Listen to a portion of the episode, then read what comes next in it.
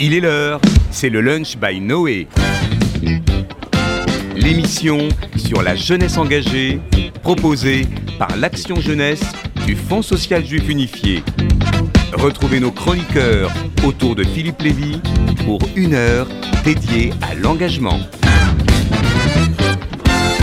Qu'est-ce qu'on l'aime ce générique? Enfin, j'espère que, chers auditeurs, qui nous retrouvez dans ce très beau studio euh, en bois de tech, comme ça, très lumineux. Je vois Adèle, j'ai fait déjà une petite œillade, notre humoriste. Euh, tu le découvres, Adèle, hein, ce grand studio? Je découvre ce grand studio et je suis émerveillée. Et pour ceux et celles qui ont la chance de nous voir en podcast vidéo, eh bien, on prend nos aises. Et même si c'est les vacances de la Toussaint, on va revenir sur un sujet euh, sans doute un peu solennel, sur le fléau du décrochage scolaire. C'est un, un leitmotiv un peu dans, cette émission sur la, jeunesse euh, engagée, pour la simple bonne raison que euh, c'est un sujet qu'on s'était promis d'ailleurs de traiter régulièrement. On a invité des sociologues, on se souvient sans doute d'Annabelle Alouche, hein, qui avait euh, sorti cet opuscule sur le mérite, des mouvements de jeunesse, des, praticiens d'éducation populaire. Donc c'est un, un, sujet qui nous interpelle beaucoup en tant qu'éducateurs. Et on va le voir avec notre invité qui, dans le mille, si j'ose dire, avec son livre, Retrouver le chemin de l'école. Voilà, je, je le montre face caméra, euh, va nous donner des solutions très optimistes et nous donne quelques bonnes raisons de euh, retrouver l'espoir. Alors, euh, on parle beaucoup justement de ces alliances éducatives dans cette émission, parfois en étant un peu dichotomique. Hein. Il y aurait l'éducation formelle d'un côté, avec les apprentissages conventionnels, et puis il y aurait les mouvements de jeunesse de l'autre. Et on va voir qu'une réconciliation est possible. Et vous en parlez d'ailleurs, Elisabeth Elkrief, dans ce livre que je remontre à la caméra avec une promesse assez simple, mais d'ailleurs que, que, vous maintenez euh, dans ce livre, c'est euh, retrouver le chemin de l'école aux éditions Fayard. Euh, c'est une thématique que vous connaissez bien. Vous êtes directrice de la fondation Alpha Omega. Bonjour Elisabeth. Bonjour Philippe. Bonjour Adèle. On est bien content de vous recevoir sur RCJ. vous resterez en, deuxième partie avec nous parce qu'on aura aussi une petite incursion sur la campagne de la Tzedaka. Et puis on parlera du séminaire Noé. Mais dans cette première partie, on va aborder ce sujet, Elisabeth, que vous avez filé dans ce livre sur euh, ce fléau euh, du euh, décrochage scolaire. On en parle beaucoup. Il y a une littérature abondante là-dessus. On en a beaucoup parlé notamment pendant la pandémie, puisque d'après les, les, derniers chiffres, 5% d'élèves auraient disparu des écrans radars de l'éducation nationale. Quelque chose comme 500 000 élèves. Première question. Est-ce qu'ils sont revenus? Pour certains, oui, je pense, euh, même la plupart. Moi, ce que je pense surtout, c'est que euh, euh, cette pandémie, qui, comme vous le dites bien, a créé du décrochage dans le décrochage, donc il ne faut pas forcément confondre, mais disons que le décrocheur scolaire, c'est celui qui suit un chemin très difficile à l'école et qui, c'est un processus long, finit par quitter l'école sans diplôme et sans formation. Euh, en revanche, donc sachant quand même que euh, le brevet des collèges n'est pas considéré comme un diplôme, donc on peut avoir le brevet des collèges, je voulais juste le préciser, mais en revanche, euh, ce décrochage dans le décrochage qui est apparu au moment de la pandémie, je pense que c'était soit des gens tangents, soit c'était des gens dont le rapport à l'école s'est modifié. Je crois que ce que la pandémie a créé, c'était ce sentiment d'obligations par rapport à l'école qui ne se discutait pas ou en tout cas qui était même pas euh, enfin le fait de ne pas avoir d'obligation n'était même pas conceptuable hein, on va le dire hein. eh bien euh, c'est devenu possible et à mon avis, ça, ça crée une, une difficulté qu'il va falloir absolument changer. C'est comme le télétravail pour les, pour les adultes. C'est peut-être pas la bonne comparaison. Mais non, mais on change, on change de paradigme. voilà. Et d'ailleurs, on a été très étonné de lire euh, qu'on découvrait euh, la fracture numérique dans les, foyers les plus modestes, ce qui, euh, alors peut-être pour nous qui travaillons dans le social, nous paraissait être une évidence. Est-ce que là aussi, la fracture numérique, le fait de ne pas être doté de, de matériel pour apprendre, c'est un des facteurs qui contribue à ce décrochage que vous allez davantage définir pour nos auditeurs. Qu'est-ce qu'on entend par décrochage? On a des chiffres, 100 000 euh, décrocheurs en France. Et d'ailleurs, euh, dans euh, la Fondation Alpha Omega, vous accompagnez des associations qui permettent de, d'éradiquer ce phénomène. C'est quoi la définition du décrochage scolaire? Alors le décrochage scolaire, c'est le fait de quitter, comme je disais précédemment, l'école sans emploi ni diplôme. D'accord? Donc si je dois donner quelques statistiques, parce que vous avez raison, ça fait froid dans le dos. Aujourd'hui en France, il y a 1,5 million de décrochages, de décrocheurs, pardon. Euh, et chaque année, on va dire, notre système en génère 80 000, ce qui est quelque chose d'intéressant dans le sens où c'est en baisse. C'est-à-dire que historiquement, il y a eu des moments où le système générait 140 000 décrocheurs par an. Cela dit, 80 000, c'est quand même pas 300, quoi. Et la deuxième chose, c'est que, euh, vu ce nombre de décrocheurs permanents de 1,5 million, ça veut dire qu'il y a du flux, mais surtout que le stock, bah, il est euh, très difficile à éliminer. Et ça, il me semble que c'est un vrai problème parce que ça veut dire que la prévention est vraiment majeure, comme dans beaucoup de problèmes sociaux ou médicaux, etc. Mais sincèrement, si vous n'avez pas d'accent sur la prévention, vous avez beaucoup de mal à éradiquer le stock. En tout cas, l'histoire nous le prouve. Et la deuxième chose, c'est que même si vous arrivez à insérer des gens qui sont décrocheurs à 18, 20, 22, etc., bah, ils auront peut-être beaucoup moins de potentialité en termes de déploiement de, de, leur vie et de leur vie professionnelle qu'un petit enfant qui a de gros problèmes d'acquisition des fondamentaux et qui ensuite peut devenir président de la République si on parle comme les Américains, quoi. on va revenir sur ces moments charnières que vous décrivez très bien dans le livre, mais avant de rentrer dans le détail de ces actions philanthropiques, on peut le dire, hein, de la fondation euh, euh, Alpha Omega, ma première question, Elisabeth, c'est aussi vous concernant. Euh, vous étiez dans la finance. Et je sens comme euh, dans cette euh, reconversion dans l'éducation pleinement à la fois une révolte et, une volonté de, changer le monde. alors vous êtes consacré corps et âme à cette, à cette fonction d'aller sur le terrain d'ailleurs chercher les associations, les détecter et vous leur rendez un bel hommage parce qu'on a vraiment ici des actions volontaristes, inventives, innovantes. Euh, qu'est-ce qui a switché chez vous pour euh, venir dans cet écosystème de l'éducation euh, souvent complexe et qui mobilise énormément de parties prenantes? Alors l'éducation, c'est toujours un sujet que j'ai trouvé passionnant. je, dis, je dirais que par ailleurs, moi j'ai adoré mes années dans le business, où je pense que j'ai acquis des, comme tous les gens du business, des compétences euh, très intéressantes euh, de sens de l'efficacité de l'action, de mesure de l'efficacité, de conception euh, d'utilité, etc. Et euh, je dois dire que euh, personnellement, euh, j'avais envie d'allier les deux. Je voulais pas laisser 25 ans de ma vie derrière moi, même si moi, je dois dire que je suis extrêmement... je fais une petite digression, mais je dois dire que tous ces gens qui s'impliquent dans le bénévolat, etc., je suis très, très admirative et, je, pense que les gens ne se rendent pas compte à quel point ils arrivent à faire fonctionner un système qui a de grosses failles hein, et qu'il faudrait les remercier en permanence. Mais ceci étant dit, c'est une rencontre. C'est-à-dire que j'ai rencontré Maurice Chéniaud, qui était le fondateur du capital investissement en Europe, donc le père du private equity euh, pour tous ceux qui connaissent, et qui en fait, quand il a décidé de s'investir très, très, de façon très importante dans le caritatif, s'est rendu compte que les organisations caritatives euh, euh, étaient comme les entreprises quand il a mis en place le private equity, c'est-à-dire que pour grossir et pour voir leur action être massifiés, il fallait investir dans ce qu'on appelle la structure, c'est-à-dire les mettre en capacité de massifier. Et que ça, ça nécessitait argent et compétences, chose que en général dans le milieu caritatif, mhm. très peu de gens veulent faire parce qu'ils ne comprennent pas. Ils ne comprennent pas que n'importe quelle organisation qu'elle soit caritative ou for profit, comme on dit en anglais, eh bien, elle a besoin qu'on mette des sous pour pouvoir couvrir beaucoup plus de gens. C'est-à-dire que vous ne pouvez pas avoir le même système d'information quand vous avez 300 bénéficiaires ou 100 000.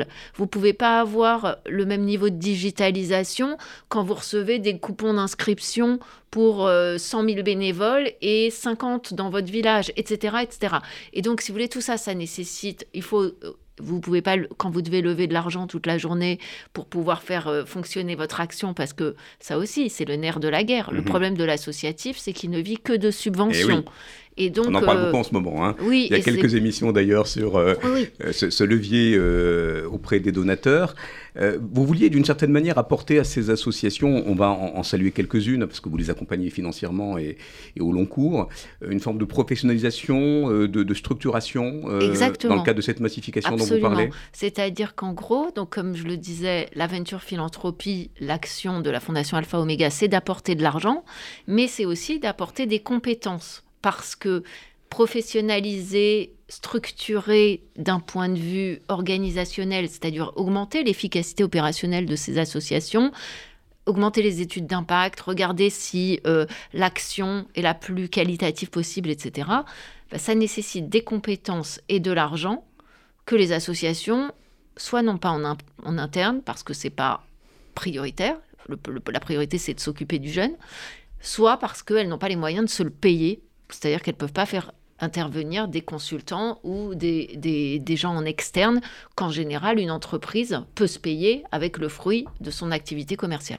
Alors, cette approche systémique, hein, on voit bien le côté un peu macro, on va redescendre sur le terrain maintenant, si vous voulez bien, puisque vous avez eh bien, euh, écumer euh, les villages de France et de Navarre aux quatre coins euh, de la France. Et c'est là un récit très incarné que vous nous proposez avec des récits d'enfants dont, les prénoms ont évidemment été changés, de, de professeurs, d'animateurs socioculturels, d'éducateurs, de forces vives comme ça qui ont d'ailleurs une foi d'une certaine manière chevillée au corps pour que, que, ça change, que ça bouge.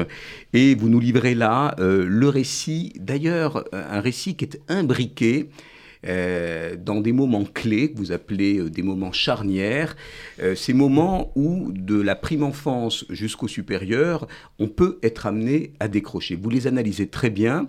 Vous les reliez justement à l'apport de ces associations euh, pour justement contrecarrer ces moments euh, de décrochage et vous financez un certain nombre d'associations qu'on va citer, hein, qu'il s'agit de Coups de pouce, d'Entreprendre pour apprendre, euh, article 1, AFEV, qu'on connaît bien.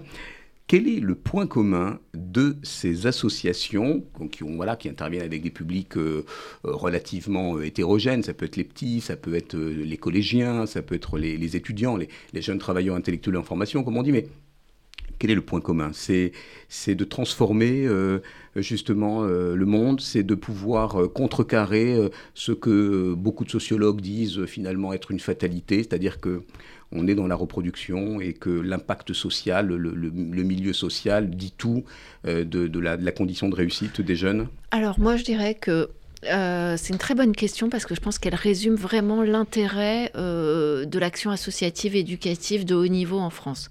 C'est-à-dire qu'en gros, ce qu'il faut comprendre, et je pense que c'est vraiment moi ce que j'ai mis du temps à comprendre et que je trouve assez puissant. C'est pas pour me vanter, mais parce que je trouve que c'est dur à, ça paraît évident, mais c'est dur à comprendre.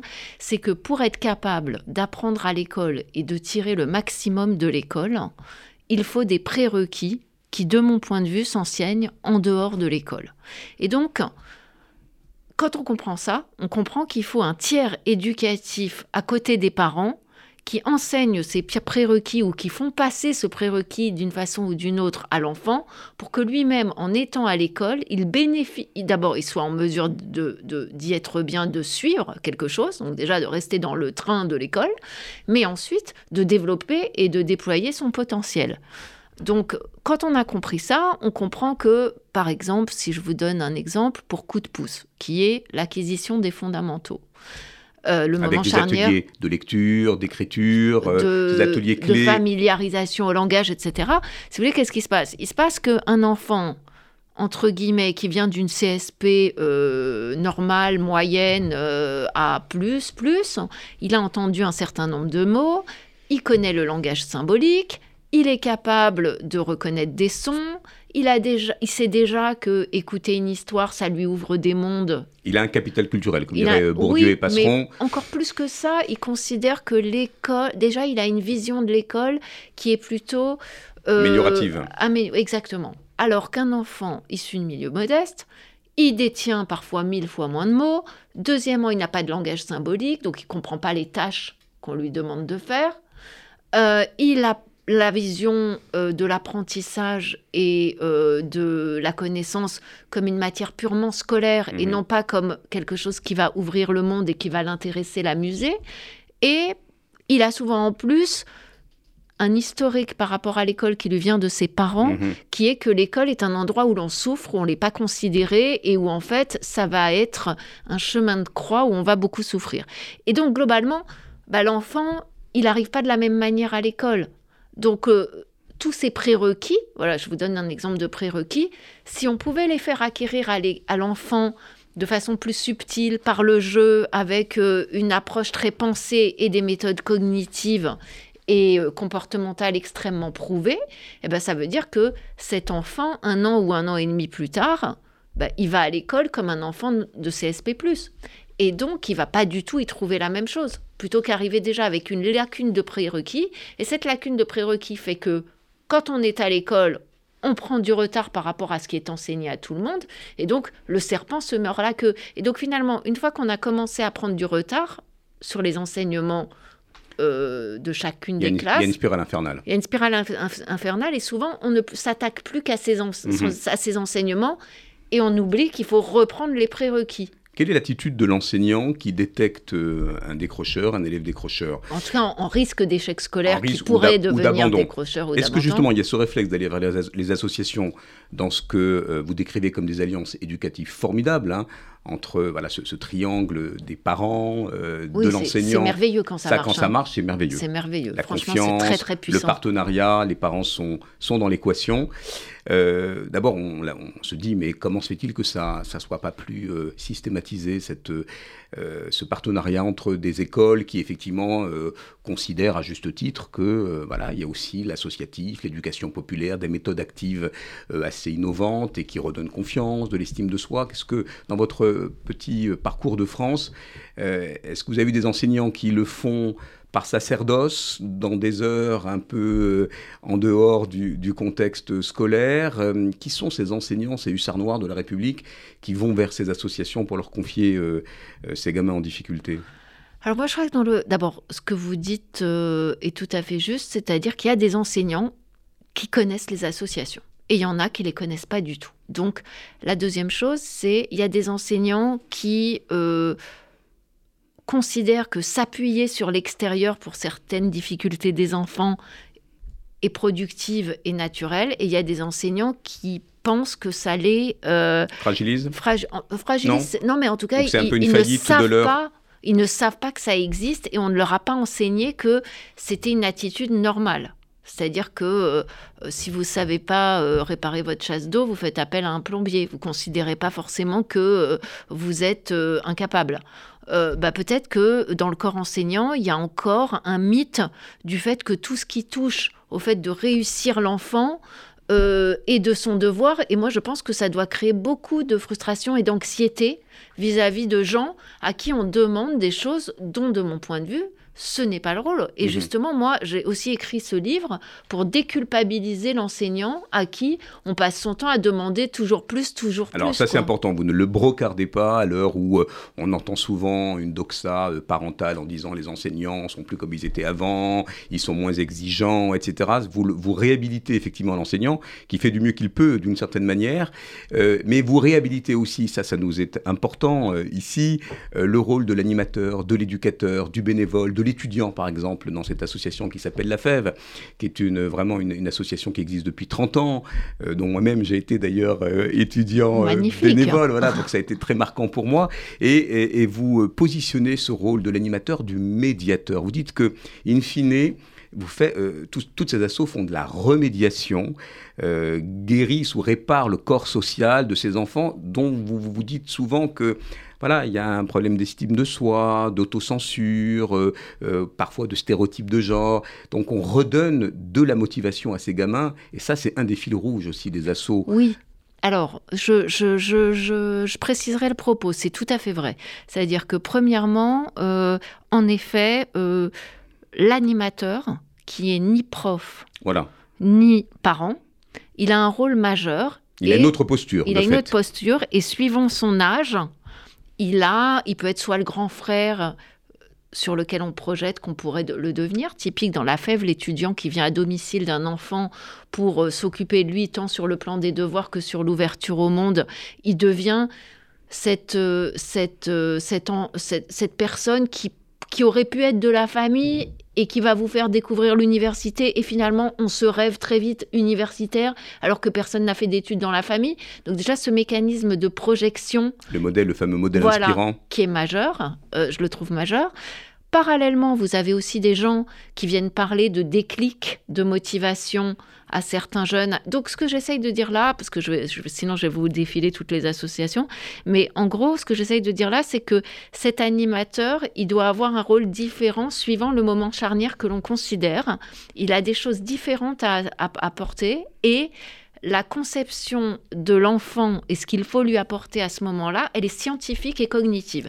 Et c'est ça qui est très important. Ça, c'est un fait majeur, c'est que toutes euh, ces méthodes sont éprouvées, il y a des enquêtes, c'est scientifique, et puis ça marche en fait. Moi, j'ai appris dans, ce livre quand même qu'on avait du recul sur toutes ces méthodes voilà, qu'on parle souvent des, méthodes actives dans le sentiment que ça se fait un peu au doigt mouillé, et pas du tout. Et d'ailleurs, vous, en tant que fondation, vous les regardez de très près, vous les stimulez d'ailleurs, vous en faites régulièrement en dehors de, ces sondages. Euh, vous dites d'ailleurs, euh, pour revenir sur cette notion de, désir d'apprendre et de, de verrou qu'il faut voilà, faire sauter, euh, que ces associations, elles, déconstruisent cette notion de, talent ou d'intelligence innée qui pourrait faire des merveilles. Elles débloquent le potentiel en jouant sur les ressorts de la, la motivation intrinsèque. Est-ce que c'est pas ça un des déclics majeurs pour revenir dans ce désir d'apprendre? C'est de faire sauter ce verrou-là. Euh, et comment, euh, pour certaines de ces associations, dans ces clubs, euh, dans ces approches entrepreneuriales, dans ces jeux, ces petites battles, etc., comment, donnez-nous une ou deux illustrations, comment, puisque vous les avez observées, ça peut se, se jouer? Est-ce que vous avez assisté justement à des moments où l'enfant est revenu en piste parce que vous avez senti que ce verrou a sauté et qu'il revient euh, dans, un retour gagnant euh, à l'école. Oui, alors si vous me le permettez, ça me permettra de, dérouler mes moments charnières parce que c'est assez puissant. C'est-à-dire que oui, alors le premier moment charnière, c'est la capacité d'acquérir les fondamentaux. les fondamentaux. Et j'ai vu des petits garçons et des petites filles qui avaient été repérés par leur enseignant comme étant à risque de décrocher scolairement au bout de six mois de coups de pouce. Six mois seulement. Voilà, se précipiter au tableau pour écrire leur nom, lire des histoires le plus rapidement possible par rapport à leurs camarades. Et pendant six mois, bah, ils participaient trois fois par semaine à un club d'une heure et demie où ils prenaient le goûter, ils apprenaient des mots, ils, en jouant, ils retravaillaient des niveaux de langage, ils retravaillaient la lecture, l'écriture, etc. Tant et si bien que euh, ces enfants, quand je les ai vus courir au tableau, j'ai dit mais c'est pas possible, ces gens-là étaient à risque de décrocher ou en tout cas de ne pas euh, maîtriser la lecture et l'écriture. Et le prof disait bah oui, et l'animateur coup de pouce disait bah oui, euh, euh, moi-même c'est toujours un miracle. Et d'ailleurs moi j'avais même dîné pour vous dire dans ma vie personnelle avec une enseignante qui adore son métier etc. Mais qui disait que coup de pouce était une des choses qu'elle qu'elle faisait en dehors de son travail, évidemment pas avec les enfants de sa classe, parce que ça continuait de lui donner des satisfactions extrêmes. Alors après, si on prend euh, l'exemple que vous avez pris, que je trouve très, très juste, qui est euh, ces enfants, fin de primaire, début de collège, euh, qui sont déjà, je dirais, catégorisés par leur enseignant. Mmh C'est-à-dire qu'en France, il y a quand même une grosse problématique que moi j'ai beaucoup étudié euh, grâce à l'étude de la méthode énergie jeune, qui est la deuxième association qui s'occupe en fait euh, de d'aimer à apprendre euh, et pour les, les jeunes collégiens, hein, elle, agit sur 3 à 4 ans pour redonner la motivation d'apprendre. Alors, je ne sais pas si on peut redonner la motivation, mais essayer de la, de, de la réveiller avec, des, avec, des, défis, enfin, il y a tout un arsenal. extraordinaire. Et une ingénierie pédagogique extraordinaire. Ah D'ailleurs, je vous invite tous, oui, il faut même les parents, hein, à voir cette boîte à outils. Lire, voilà, il faut vraiment lire ce, chapitre parce qu'il est, il est vraiment assez bluffant par, rapport à leur méthode. Mais typiquement, ils insistent sur trois, quatre points, mais un, un, ou deux que je vais développer ici, c'est la notion d'intelligence. Mhm. C'est-à-dire qu'en France, on a beaucoup de tendance à penser qu'il y a les gens intelligents et les gens qui sont plus limités, pour le dire comme ça. Or, pas du tout ce qu'ils expliquent, c'est que l'intelligence, c'est un muscle, ça s'entraîne. Donc déjà, quand on commence à voir cette chose euh, euh, et qu'on la comprend quand on est un enfant, ça veut dire qu'un échec, C'est comme tomber au foot. C'est pas grave, il faut se relever, il faut réessayer, puisqu'il faut se réentraîner. Ça veut dire qu'on n'est pas encore assez musclé sur ce point de vue-là. Donc, plein de gens qui se sentent stupides et qui se disent, de toute façon, l'école n'est pas pour moi, souvent beaucoup plus tôt qu'on ne le croit. C'est-à-dire que ça, ça, peut se jouer à 7, 8 ans. Ils sont déjà stigmatisés par le regard des adultes. Et donc, comme ils n'ont pas du tout cette notion d'intelligence, eh bien, ils se disent, bah, c'est vrai, de toute façon, je suis pas fait pour l'école, il va falloir encore euh, se le prendre 10 euh, ans. Et après, tout de suite, bah, je vais aller faire quelque chose d'autre. D'ailleurs, Elisabeth, c'est un véritable miroir que vous nous tendez là. Euh, je, dois euh, confesser que moi j'ai compris euh, à travers ce livre, 50 ans après, à quel moment j'avais décroché. C'est-à-dire ah oui, que, ah oui, oui, complètement. Ah bah, moi j'ai décroché en maths par exemple, et ça s'est fait dans, la, voilà, dans, les années élémentaires où je m'étais auto-conditionné en disant que j'étais pas bon pour les maths et que je n'y arriverais jamais. Et cette parole, cette croyance, cette parole automatique, ne m'a jamais quitté jusqu'à mes chères études. Bah voilà. Je me suis, j'ai, compensé par ailleurs. L'auto-limitation. L'auto-limitation. Donc ça, c'est, intéressant parce qu'on fait aussi un petit, un petit autotest, je trouve, à travers ce cheminement. Et alors donc voilà donc bon et pour reprendre sur énergie jeune c'est, donc c'est la euh, confession entre nous. Non, hein. non, on, mais... on, est entre nous, il n'y a personne d'autre. Hein. Non mais pour reprendre c'est juste ce que vous dites c'est que la motivation intrinsèque donc que les gens comprennent pourquoi ils, ils y sont euh, c'est très important. Après, vous avez au moment de l'adolescence, donc euh, pour entreprendre, pour apprendre. Où là, ça chahute pas mal, hein, les hormones, et puis, les filles, les garçons. Voilà, et l'envie, sincèrement, d'être acteur de sa vie et d'autonomie, et ben finalement, ça vous permet, euh, par entreprendre pour apprendre, ou c'est une association qui permet aux enfants de créer une entreprise de A jusqu'à Z? Mini-entreprise, formidable. Les CV, euh, les lettres de motivation. La création du, produit, du produit. La production du produit, la vente du produit, la fermeture de l'entreprise. Bon, bah, qu'est-ce que ça apprend? C'est qu'avec des bonnes méthodes économiques et entrepreneuriales et une bonne idée, on est capable de créer une entreprise. Donc non seulement on commence à se dire que finalement bah, euh, les maths, ça peut servir à quelque chose quand il faut savoir euh, euh, comment faire le budget, quelles vont être les recettes, quelles bah vont être les dépenses, etc. on a un petit pied dans le professionnel, déjà, quelque part, on est On comprend tout à fait juste, puisqu'on comprend aussi, puisqu'on demande aux gens de la classe qui veut être directeur commercial, qui veut être directeur euh, de la recherche, qui veut être PDG, etc. Il faut savoir ce que ça veut dire et quelles compétences ça requiert. Et donc l'enfant, finalement, il se dit, ah bah non, mais finalement, moi, je veux pas être commercial, euh, je veux pas aller euh, proposer des choses, moi, je veux pas être CEO, je n'ai pas envie d'être chef, etc., etc. Et donc ça veut dire que ça fait de façon assez ludique acquérir la question. Voilà, et chacun se détermine. Absolument. Alors ça, c'est l'approche entrepreneuriale qui est tout à fait intéressante et qui d'ailleurs ne pourrait en vérité pas être endossée par un enseignant. Ça, c'est bah, en tout cas, le fait que le prof soit là, ça permet aussi de, créer de la cohésion, mais il y a aussi des mentors qui viennent des entreprises, qui viennent aider. Mais enfin, il faut quand même euh, faire, euh, faire vivre cette entreprise. Et, les profs, d'ailleurs, qui témoignent dans le livre, je ne sais pas si vous en souvenez, mais ils sont hyper hyper laudatif parce que ça crée des liens avec leurs élèves incroyables et surtout ils voient leurs élèves sous d'autres angles que ceux de leurs résultats académiques.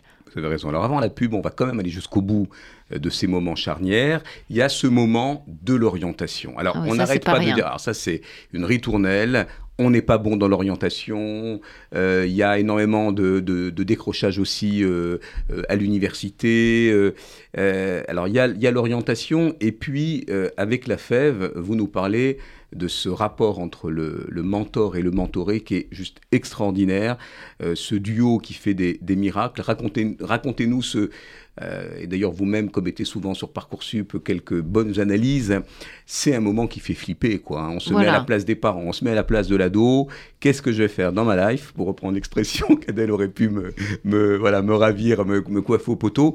Qu'est-ce qui se passe à ce moment-là? Là, il y, y, a une accélération de l'histoire où le gamin est obligé de se, de se déterminer. Absolument. Et donc je crois qu'en fait, l'orientation, pour moi, je reprendrai euh, les mots de Article 1, qui est l'association qui, se, qui s'occupe d'orientation, euh, qui accompagne le jeune, je dirais, euh, de, des années lycée à la fin des études. C'est savoir, vouloir, pouvoir. Donc, qu'est-ce que ça veut dire? Savoir, ça veut dire connaître les différents débouchés et les caractéristiques de ces différents débouchés, tant en termes d'études qu'en termes de débouchés professionnels parce qu'évidemment, euh, c'est bien gentil de faire certaines études. S'il y a zéro emploi, eh c'est pas génial. Il faut qu'il y ait de l'employabilité. Voilà. Hein. Et en même temps, euh, rêver d'un job, mais que les études soient pas du tout adapté à ses compétences et à sa personnalité, ça va souvent créer des, raisons de décrochage. Même si vous dites souvent qu'il y a une, inadéquation entre les études d'aujourd'hui et les métiers à devenir. Oui, euh, c'est pour ça. Mais en même temps, qui peut savoir forcément euh, En tout cas, tout à fait. mais, c'est un autre débat. mais on vous réinvitera pour ça, Elisabeth, attention. Hein. mais alors après, il y a donc savoir. Vouloir, c'est s'autodéterminer sur les moteurs de son désir, hein, pour parler comme un psy. Et euh, pouvoir, c'est regarder avec objectivité en quoi on est bon. Si vous êtes quelqu'un de très pragmatique et que les études vont être hyper conceptuelles, est-ce que c'est la peine d'aller se cogner contre les murs? À l'inverse, si vous êtes hyper conceptuel et que vous allez avoir des études hyper pragmatiques, ça va pas forcément vous plaire, etc., etc. Et donc, avec ces trois éléments, et puis moi, je, je rajouterais quelque chose de peut-être un peu prosaïque, mais quand on n'a pas forcément de détermination extrêmement claire et qu'on est intéressé par pas mal de choses et qu'on a des notes qui le permettent, eh ben, il faut regarder la rentabilité des diplômes. C'est-à-dire qu'il y a des diplômes qui sont extrêmement difficiles avec des métiers euh, assez mal payés et assez durs à obtenir et très rares. Et il y a des formations qui sont tout aussi intéressantes avec un niveau de difficulté parallèle et qui ont une rentabilité de diplôme fantastique. Et pour un jeune défavorisé, pour qui faire des études, ça va être un poids financier pour la famille, parce que c'est quand même ce que disent aussi ces associations, c'est que faire des études quand on est favorisé, c'est pas une question. Faire des études quand on est défavorisé, tous les jours, on se demande si on ferait pas mieux d'aller bosser pour pouvoir alléger sa famille, etc. Et donc, eh ben, ça veut dire quand même que pour eux, la rentabilité du diplôme, elle est majeure. et ils l'ont en tête, mais ils sont très mal informés. Et vous le dites d'ailleurs pour beaucoup de, familles allophones, hein, de migrants, euh, pour qui effectivement c'est un graal de réussir, ne serait-ce que pour euh, permettre aux gamins de traduire les documents administratifs. Absolument, euh, absolument c'est terrible. On, vous restez avec nous, Elisabeth, encore un peu de temps, parce qu'il y a une petite chronique là sur laquelle j'aimerais vous faire réagir. Il est 13h33, une petite pub, et puis on revient sur cette thématique du décrochage scolaire avec Elisabeth Elkrieff qui signe, allez, un livre plein d'optimisme, Retrouver le chemin de l'école. À tout de suite.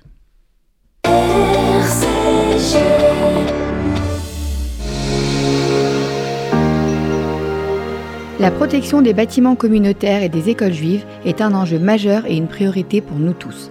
C'est pourquoi les institutions et structures communautaires, en partenariat avec le SPCJ, Service de protection de la communauté juive, lancent une vaste campagne de recrutement de personnel et agents de sécurité. Si vous voulez contribuer à la protection de votre prochain, trouver un emploi qui a du sens, être formé et encadré par des professionnels, envoyez votre candidature à recrutement@ spcj.org. Recrutement spcj.org. Lundi 21 novembre au Théâtre de la Madeleine, Kenji Girac chante au profit du Magen David Adom. Concert exceptionnel. Concert exceptionnel. Place limitée. Carré or, 180 euros. Catégorie A, 90 euros. Catégorie B, 40 euros. Kenji Girac chante pour le Magen David Adom. Billetterie sur le site mda-france.org ou au 01 43 87 49 02. Cool. Tous les vendredis à 13h30, vous avez rendez-vous avec votre animateur. In the Mix avec Frankie Perez. In the Mix avec Frankie Perez. 26 minutes de musique israélienne non-stop. Avec Frankie Perez. Ne manquez pas le nouveau roman de Philippe Bégrimbert, La revanche du prépuce, aux éditions La Dilettante. Un livre ironique et mordant où l'on parle de judaïsme, de transmission et d'amour de la vie. Des personnages dignes de Woody Allen et Philippe Roth qui sauront vous faire rire et vous émouvoir. Une saga familiale à lire absolument. La revanche du prépuce de Philippe Bégrimbert aux éditions La Dilettante. Bonjour, c'est Marc Wielinski. À partir du vendredi 7 octobre, je vous retrouve un vendredi sur deux, de 12h à 13h, pour l'ère du temps. L'ère du temps, la nouvelle émission d'analyse et d'actualité en direct sur Radio RCJ. Décryptage, débat, commentaires avec nos chroniqueurs. L'ère du temps, c'est vendredi 7 octobre à 12h.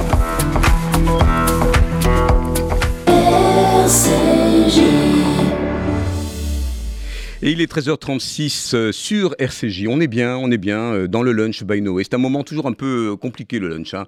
On ne sait pas si c'est un moment où on mange, si c'est post-prandium, comme on dirait, comme ça, si on digère. Mais Adèle, on va lui demander si elle a digéré ces années où elle a été sur les bancs de l'école. Nous sommes toujours avec Elisabeth Elkrief qui commet cet ouvrage formidable aux éditions Fayard, Retrouver le chemin de l'école. Moi, j'ai fait un peu mon, ma psychanalyse. Hein. On en a parlé en première partie. Voilà, je sais maintenant à quel moment j'ai décroché il y a de, plein, plein de, bonnes méthodes portées par des associations que la Fondation Alpha Omega soutient. D'ailleurs, je, voudrais quand même donner quelques chiffres. Euh, Elisabeth, je parle sous votre contrôle. En 2020, c'est 320 000 jeunes hein, que vous avez accompagnés et 55 000 enseignants grâce euh, justement à ces associations dont on a parlé. Coup de pouce. 22 et 115 000 enseignants. Formidable. Donc, petite actualisation euh, du livre. Adèle, Comment ça s'est passé l'école, euh, puisqu'on est en plein, en plein cœur de ces, ça s'est passé, de cette nostalgie euh, des amours enfantines, comme dirait Baudelaire. Alors on y va, Adèle. Eh bien, écoutez, euh, Philippe, euh, après m'avoir fait plancher le mois dernier euh, sur le sport, maintenant, maintenant c'est l'école. le prochain thème, ça va être quoi mes, mes échecs sentimentaux. comme ça, on aura fait un triptyque de tous les ratés de ma vie. non, non, mais, mais qui a eu cette idée folle hein, un jour d'inventer l'école ah.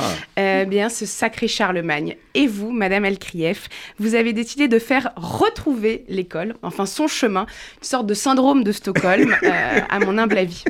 Euh, il n'y a rien de maso dans le livre, hein, je précise. non, non, j'ai, euh, je l'ai lu. Un peu. Euh, l'avantage, c'est qu'aujourd'hui, euh, contrairement à l'époque de Charlemagne, euh, le chemin de l'école n'est pas une autoroute, mais une sorte de rond-point. J'ai l'impression qu'il y a autant d'écoles alternatives que d'élèves. J'ai même une amie qui a mis son fils dans une école Montessori.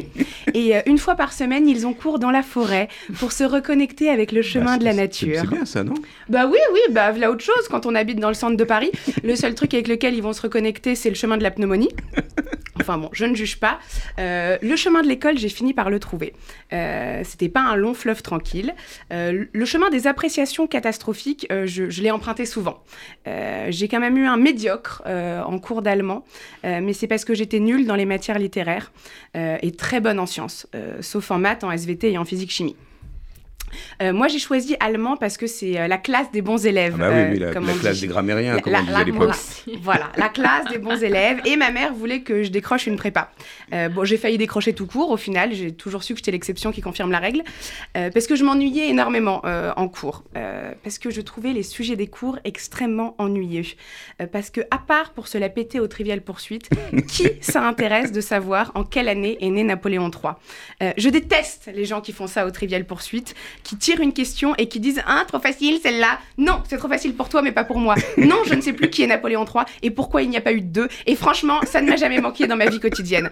Ou pire, pire, les listes de vocabulaire en anglais avec des thèmes ah absurdes. on a tous donné, hein. Non, mais j'ai eu des thèmes genre les outils. Donc, je suis arrivée en Angleterre à 12 ans pour un séjour linguistique. Tout ce que je savais dire, c'est vis, marteau, perceuse. non, mais vous savez, vous, Philippe, comment on dit tout ça en anglais? Non, mais je pense que ça va donner quelques quiproquos eh ben, quand même, non? Screw Hammer Drill. Voilà. Donc quand on est perdu dans le tube à London, euh, ça n'aide pas beaucoup de parler de vis et de marteau. Euh, ça peut même un petit peu angoisser euh, les usagers. c'est dommage parce qu'il y a plein de cours que j'aurais voulu avoir et dont j'aurais eu besoin, et dont vous parlez notamment dans votre ouvrage. j'aurais voulu avoir des cours sur l'entrepreneuriat, par exemple. vous, vous, le détaillez dans votre livre, parce que j'avais mille idées, moi, quand j'avais 15 ans. Par exemple, je voulais créer un truc où je pouvais commander de la nourriture depuis ma chambre. je vous le dis, j'ai inventé Uber Eats. Simplement, à l'époque, j'appelais ça vivre chez mes parents et faire semblant d'être malade. ça fonctionnait très bien. Euh, j'aurais voulu avoir des cours de soutien aussi ah sur euh, comment me remettre euh, d'un mec qui me laisse en vue, comme disent les Jones, plutôt que des cours de soutien sur les théorèmes de Pythagore. Ça m'aurait un petit peu aidé et ah, ça, m'aurait fait gagner du temps. Vous en parlez un peu de l'école de la vie quand même, hein, mm. Elisabeth? Bah, je, voilà. Moi, je, suis encore en pleine éducation. Euh, et puis, j'aurais voulu avoir aussi des cours sur des choses un peu plus pratiques. Euh, des, des, cours pour savoir comment choisir un avocat mûr au supermarché. Euh, et puis, un avocat célibataire dans un bar. des cours pour apprendre à cacher mon agacement en société quand quelqu'un me dit au choix qu'il est flexitarien, thérapeute holistique, magnétiseur ou naturopathe. Et puis des cours pour apprendre à faire sa déclaration d'impôt sans taquicarder, savoir comment changer une ampoule, ouvrir un bocal à confiture, renvoyer un colis, dégivrer un frigo. Enfin, des choses nécessaires, quoi, des choses un petit peu utiles dans la vie de tous les jours. Et puis j'aurais voulu aussi apprendre des choses positives et pas que des histoires de guerre et de décapitation. Euh, J'aurais voulu apprendre que le plus important, c'est de savoir trouver sa voie et pas forcément faire une prépa. Euh, J'aurais voulu apprendre que c'est pas grave, voire normal, de ne pas rentrer dans du 36. Euh, mais surtout, surtout, j'aurais voulu qu'on m'apprenne que le pentacourt, ça ne va à personne. Je suis d'accord. Voilà, ma- apparemment ma mère n'a pas été foutue de me dire ça. Euh, Bon, bref. on ne vous voit que, que voilà, en plan américain. euh, Vous ne vous rendez pas compte de mes, Adèle. de, de mes complications stylistiques. Euh, mais comme le dit un grand sage qui vit en Patagonie et qui ne paye pas ses impôts, mais c'est sûrement parce qu'on ne lui a jamais appris comment faire à l'école, euh, j'aurais voulu qu'on apprenne à aimer, aimer sans attendre, aimer à tout prendre, aimer à sourire.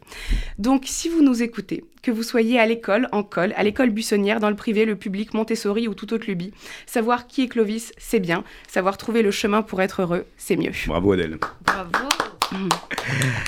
Alors Elisabeth, tiens, je vous fais réagir. Euh, Est-ce qu'on apprend des choses utiles à l'école ou est-ce qu'on nous dit d'ailleurs euh, à quoi ça sert d'être à l'école euh, pour mieux envisager euh, tous ces savoirs et les, voilà, et les réutiliser le temps venu? C'est- Vous le dites dans votre livre Bah, qu'on n'explique pas assez. Moi, je crois que c'est vrai. C'est-à-dire que je crois qu'il y a beaucoup de gens qui subissent certaines matières euh, parce qu'ils ne comprennent pas à quoi ça pourrait servir. Et euh, c'est assez marrant, mais euh, je ne sais pas si vous connaissez Thierry Marx. Ah ben oui, voilà. le grand cuistot. Voilà, qui a fait ses écoles de cuisine.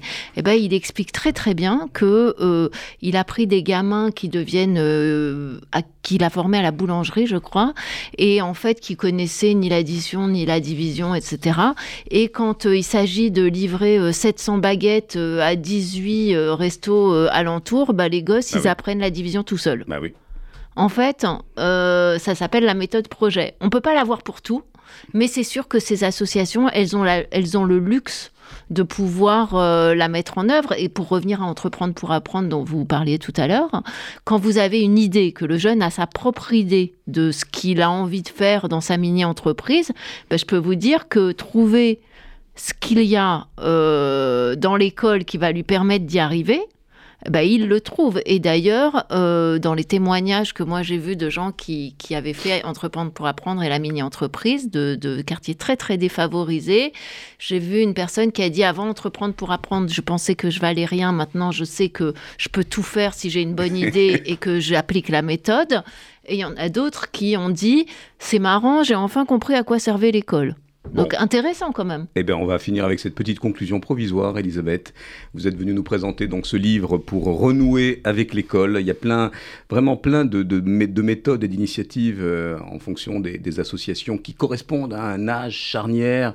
Et je vous invite à, à vraiment, euh, eh bien, vous le procurer. D'ailleurs, si vous voulez être bénévole étudiant à la FEV et vous-même être, euh, voilà, être intéressé court, hein. ou être bénévole tout court, que ce soit au Fonds social ou dans ces associations, vous êtes les bienvenus. Et on va parler maintenant toujours de cette génération. C'est pas les héritiers pour autant, euh, même si euh, on a euh, voilà réuni des cadres militants de mouvements de jeunesse qui sont déjà très investis.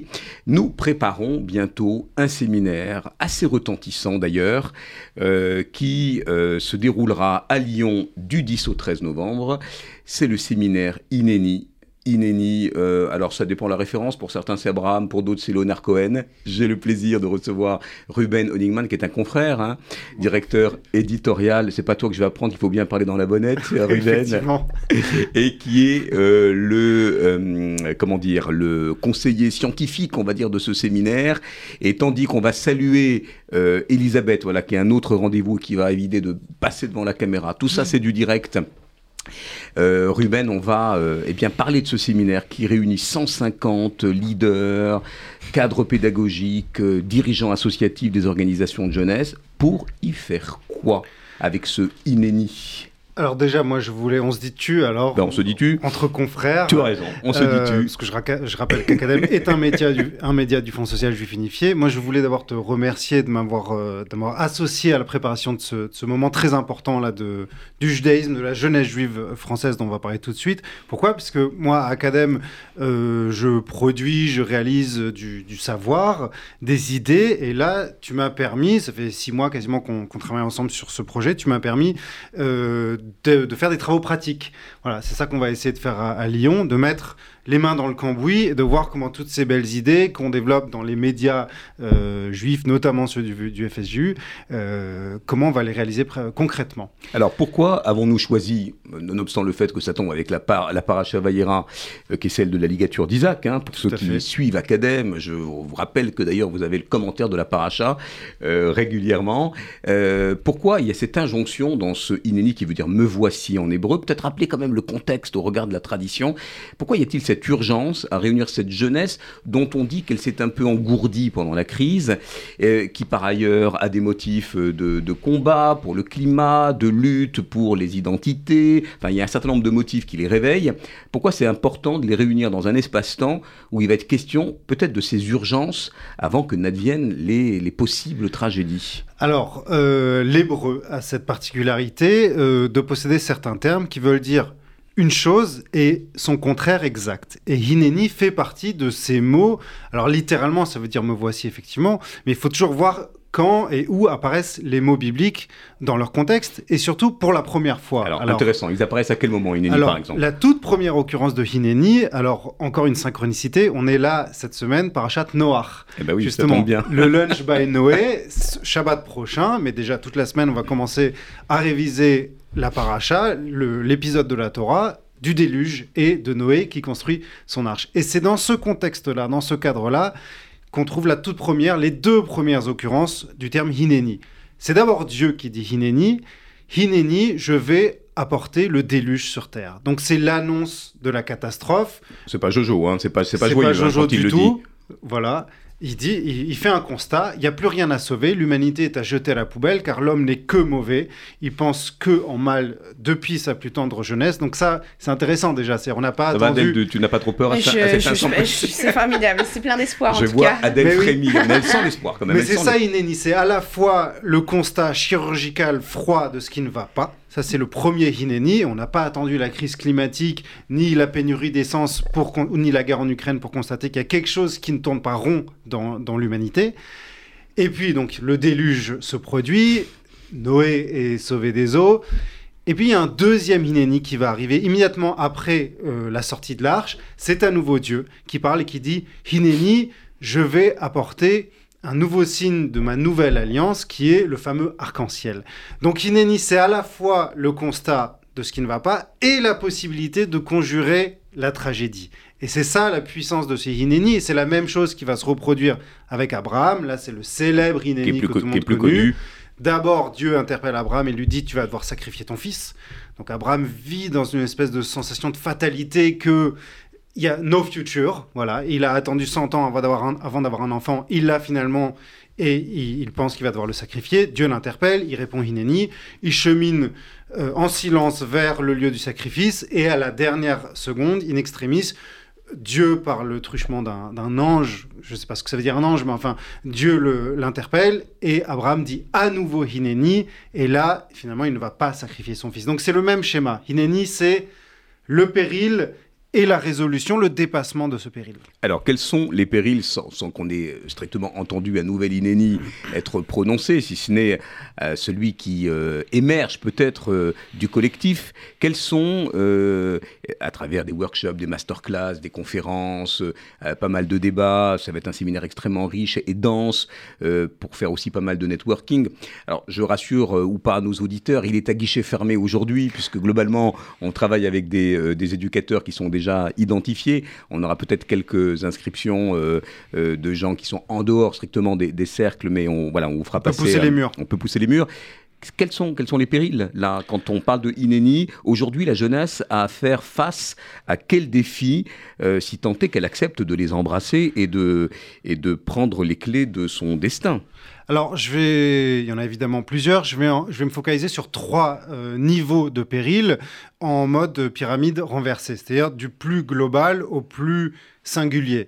D'abord, celui qui concerne l'humanité tout entière, c'est-à-dire, on en parle tout le temps, le défi climatique. Là, euh, on est tous là à râler parce qu'il y a la queue devant les stations d'essence. Ce qui va se passer dans 30 ans, ça va être ça, puissance 10 en fait.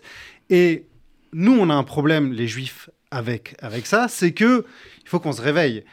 Euh, on passe notre temps, y compris moi le premier à Academ, de dire nous sommes un phare pour l'humanité, hors la goïm, le tikkun olam, le rayonnement universel euh, du particularisme.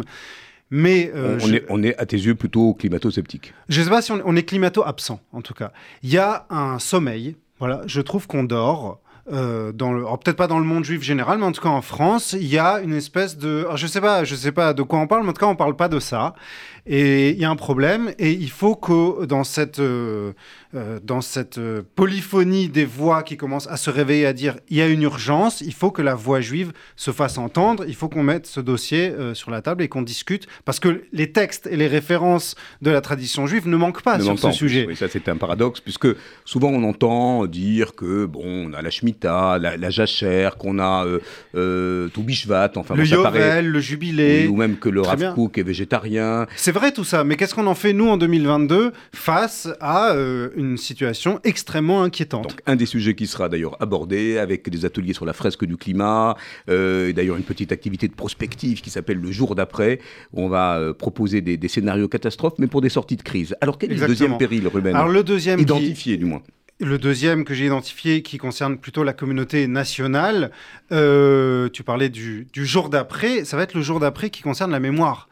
Et de ce fameux travail de mémoire dont on parle, tout le monde a suivi cette affaire du couple Klarsfeld, qui a reçu une médaille de la part de Louis Alliot, qui est quand même le numéro 2 du FN, du Rassemblement National. Ça montre que je suis de l'anci- l'ancienne génération, comme toi. J'aurais des- fait le même, j'aurais fait des jeunes vieux, des vieux jeunes, et nous, on est encore très choqués par ça. Mais il y a une nouvelle génération, celle notamment qu'on a conviée euh, à Lyon du 10 au 13 novembre. Soit ils s'en accommodent, soit ils s'en réjouissent. Et je veux dire, on peut, on peut trouver ça scandaleux, nous, les, les vieux jeunes, mais on peut pas faire la politique de l'autruche. Il faut aussi qu'on en parle. Il y a une nouvelle page de l'histoire de la Shoah qui est en train de se, de se tourner et que nous, nous allons être les garants de l'écriture de cette nouvelle page d'histoire. Tout le monde le sait, les derniers témoins disparaissent et l'histoire recommence maintenant. Il va, il va falloir travailler pour euh, conserver et euh, rafraîchir le, le récit de L'ère des non-témoins, hein, pour reprendre L'ère des non-témoins. euh, de d'Annette Viviorca, historienne bi- Mais c'est bien une connue. très grande responsabilité. Alors, futur de la mémoire, hein, en quelque sorte. Voilà. Ça, c'est des- une belle expression de Philippe Lévy, le futur de la mémoire. Voilà, espèce de, Exactement. comme ça, de, paradoxe. Mais on va faire un point sur ça. d'oxymore presque même. Alors, il y a un troisième péril qui est intéressant, euh, qui là aussi sera abordé encore une fois à travers des, des débats. Euh, il faut dire qu'on a fait venir du beau monde, hein, des influenceurs, des intellectuels, des Mhm. rabbins, des philosophes. Des institutionnels. Euh, on en reparlera ici, hein, parce que Oui. tu reviendras. C'est un Ah bah, je sujet l'apprends en même temps que tu le feuilleton. dis, mais Voilà, c'est un plaisir. sujet feuilleton. On va mettre un peu l'eau à la bouche à, nos- à nos auditeurs, pas pour vous frustrer de ne pas en être, mais pour vous raconter ce processus auprès de, de ces jeunes qui, encore une fois, vont un peu refaire le monde pendant ces, ces trois jours. C'est quoi ce troisième péril qui est à notre porte, si j'ose dire? Alors, celui-là, il concerne plus particulièrement la communauté juive, c'est euh, le morcellement. Le morcellement, la recherche de ce qui nous relie, de ce qui fait socle commun euh, entre les différentes composantes du judaïsme. Euh, on a des voix dissonantes, on a des points d'incompatibilité, des points de non-rencontre, on a aussi des points de suture.